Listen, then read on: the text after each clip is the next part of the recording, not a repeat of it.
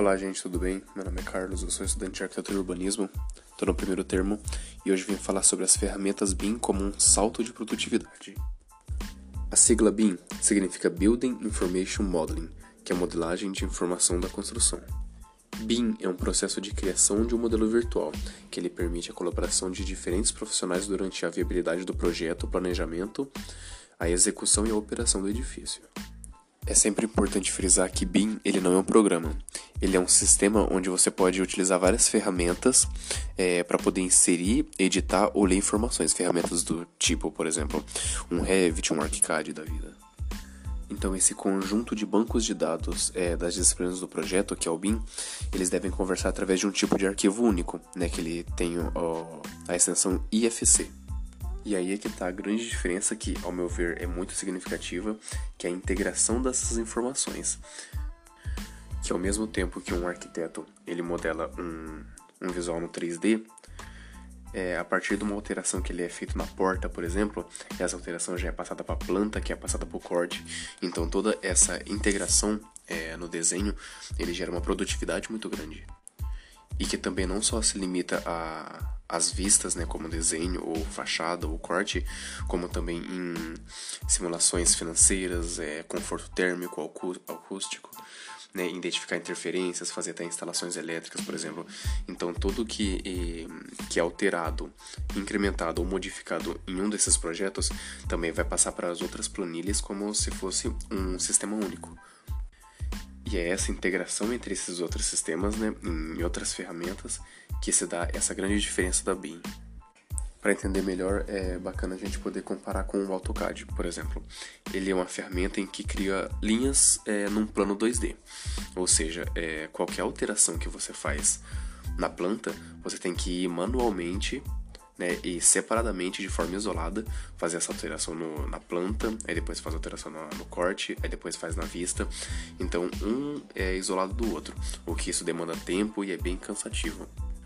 Porque como incrementos e modificações durante o projeto é muito comum, então toda essa parte de, de alterações seria feito automaticamente é, por uma ferramenta BIM, como o Revit, por exemplo. Na criação de um cômodo no AutoCAD é só quatro linhas que, se, que vão se comportar como linhas. Agora, no Revit, se você utilizar a ferramenta de. Se você utilizar os blocos de parede, é, aquele bloco, por ser um bloco inteligente que contém informações de parede, vai se comportar como tal. E essa integração ela não se aplica só nas configurações geométricas, mas também ela se aplica nas não geométricas, que são os materiais aplicados, acabamento, o custo por metro quadrado e o tempo de execução da mesma. Então, se você põe um custo por metro quadrado de uma parede, ao replicar aquela parede é, em números metros quadrados, ele automaticamente já dá o quantitativo dos materiais, seja ele do reboco, do chapisco, do, do embolso, dos revestimentos, também é, materiais como os aplicados no rodapé. Então, toda essa gama de funcionalidade, ela descarta toda a parte de, de, de extração de quantitativos que a gente perdia muito tempo no AutoCAD, né? E para cada fase do projeto existe uma ferramenta BIM específica para aquilo. Então, cada profissional ele vai poder trabalhar de forma isolada, só que ao mesmo tempo é, com essa integração de dados de, de, modificação dos outros profissionais. O que deixa o trabalho em equipe, né, o, o conjunto do trabalho final muito mais rápido e produtivo também. Os usos do BIM é, eles são classificados normalmente do 3D até o 7D, e cada uso tem o seu objetivo próprio.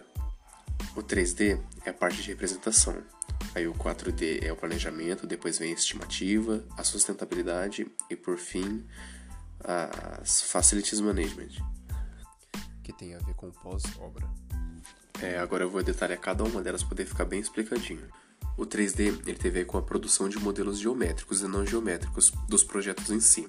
Então, ou seja, ele tem a ver com a arquitetura, com a estrutura, com instalações, né, os modelos usados para compatibilização, realidade virtual, renderização, por exemplo. Ou seja, né, por ser algo mais visual, ele facilita a comunicação entre os, os profissionais da obra e até com o cliente final. E toda essa parte gráfica auxilia também na venda do, do projeto. Uma ferramenta que a gente pode usar como exemplo nessa parte que seria um SketchUp melhorado integrado ao processo BIM. O 4D ele já é relativo ao planejamento da obra. É, além das partes de, de modelagem, que nem o 3D, também é agregado o fator tempo, é, ou seja, são os prazos de execução ou entrega de obra. Ele consiste em unir o cronograma de obras aos modelos, cada fase de construção, assim ele gera uma animação sequencial para saber o que vai ser construído em cada tempo previsto. E isso, além de auxiliar também na venda do projeto, ele ajuda na tomada de decisão em relação à execução de obra, né, pelos, pelos trabalhadores que estão presentes nela. A parte do 5D ela é adicionada à análise de custos do empreendimento, ou seja, é extrair os modelos, os quantitativos dos modelos de forma unitária e linká-los à ferramenta para poder gerar um orçamento.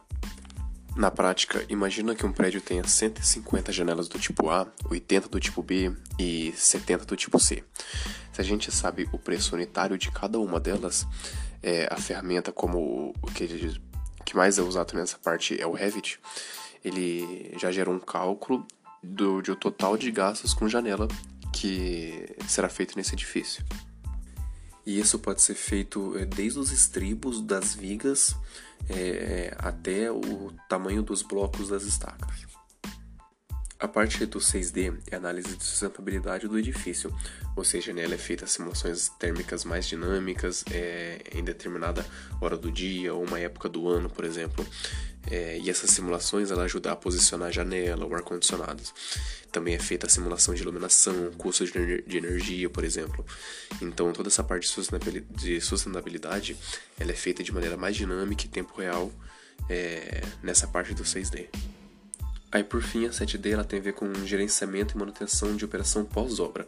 Aí nela a gente pode gerar uma S-Build em BIM com todas as informações do edifício, como a data de instalação dos geradores, manuais de bombas hidráulicas, as alterações de medidas dos ambientes feitas nas obras e, e assim, por exemplo, um síndico poderá utilizar para poder gerenciar o empreendimento. E essas utilizações elas podem ser feitas de formas isoladas também, embora estejam em sequência, assim é seria possível fazer uma análise 5D sem necessidade de fazer uma 4D, porque um supra a necessidade da outra no quesito de informação. Então, para a gente fazer uma definição de o que é um BIM, ele é uma ferramenta capaz de criar modelos virtuais é, precisos de construção. Ela oferece suporte nos projetos em todas as suas fases, permitindo melhor análise e controle de, do, do que os processos manuais. E depois de pronto, esses modelos ainda contêm toda a informação necessária para a atividade da construção. E essas ideias é, é do autor Chuck Eastman, que é considerado hoje o pai da modelagem e o pai do BIM. E o Chuck ele também diz que que um, hoje um projeto feito no, com os processos BIM ele chega a ser 80% mais produtivo e mais rápido do que nos processos tradicionais. Ou seja, então, para finalizar, isso não é só um salto para a produtividade, como diz o título que eu pus no, no podcast. É uma quebra de paradigmas que, que temos que nos adaptar sempre para poder mantermos atualizado no mercado de trabalho. E se manter atualizado é uma filosofia que a gente tem que ter dentro da gente como profissional e empreendedor. Tem que ser natural da gente. E isso tanto na nossa carreira profissional quanto na nossa vida também. E no mais é isso. Não tem mais nada para falar aqui no meu papelzinho. Agradeço pela atenção. Um beijo e eu quero usar vocês.